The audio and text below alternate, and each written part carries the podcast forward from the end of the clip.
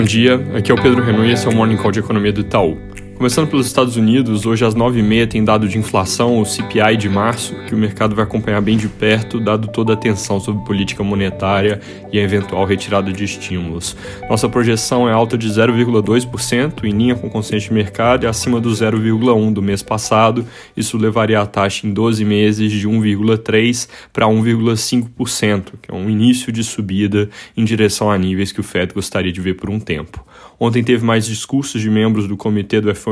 mantendo a mensagem. Passando pela China, mercados enfrentam um certo estresse nos mercados de crédito, com preocupação de que certos mercados de dívida por lá estão esticados demais, com risco de que as perdas que começaram a aparecer na Warong se espalhem para outras partes da economia. Warong é uma empresa do governo chinês que basicamente concentra dívidas de alto risco e outras entidades com perfil parecido podem acabar indo na mesma direção. Na Europa, saiu dados de confiança mostrando resultado misto para abril na Alemanha, com leve piora de expectativas, que estão num patamar muito alto, e melhora do índice de situação corrente, que ainda não se recuperou do choque e está negativo. Fora isso, vale destacar que a vacinação na região, depois de vários soluços, está acelerando bem, mesmo usando pouco da vacina AstraZeneca, que vários países decidiram não aplicar em pessoas abaixo de 60 anos. Aqui no Brasil, os jornais de hoje relatam que o embrólio do orçamento parece estar levando o governo a cogitar uma nova PEC para permitir gás fora do teto,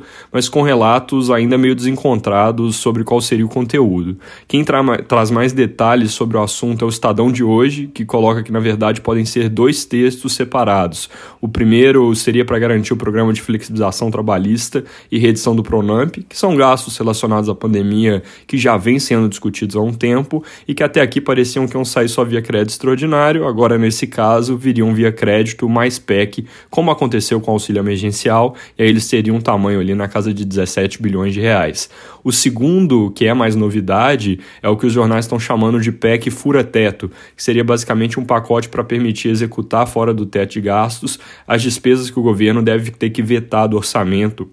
ou seja, as emendas parlamentares, que têm foco no geral em obras, projetos para as bases dos deputados e senadores e não tem, de fato, um caráter emergencial. Aparentemente, o tamanho proposto para essa PEC de executar emendas driblando o teto seria entre 15 a 18 bilhões de reais, está em discussão, mas uma vez que isso esteja nas mãos do Congresso, eles podem aumentar o valor e se tratando de emendas que são, de novo, coisas que um congressista faz para sua base. Em ano pré-eleição, é razoável supor que vai existir essa tentação e que, se isso for para frente, então o mercado não vai reagir bem. Ontem nós publicamos nossa atualização mensal do cenário com pouquíssimas mudanças, só uma piora do déficit primário desse ano de 2,5% para 2,8%, colocando na conta gastos como os programas que estariam nessa primeira PEC que eu, que eu mencionei, além de algum adicional ali para o decorrer do ano. Agora, se as emendas forem mesmo para fora do teto, essa gordura, o adicional, já deixa de existir. E aí isso ocorreria com um gasto que é no mínimo questionável, então algo pior do que a gente tem na conta.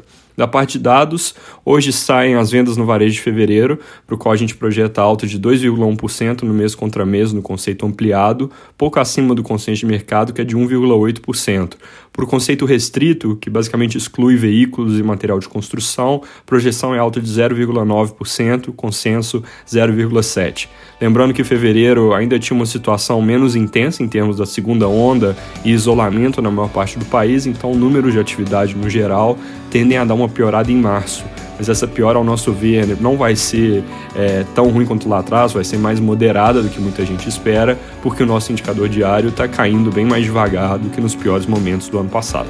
É isso por hoje, bom dia!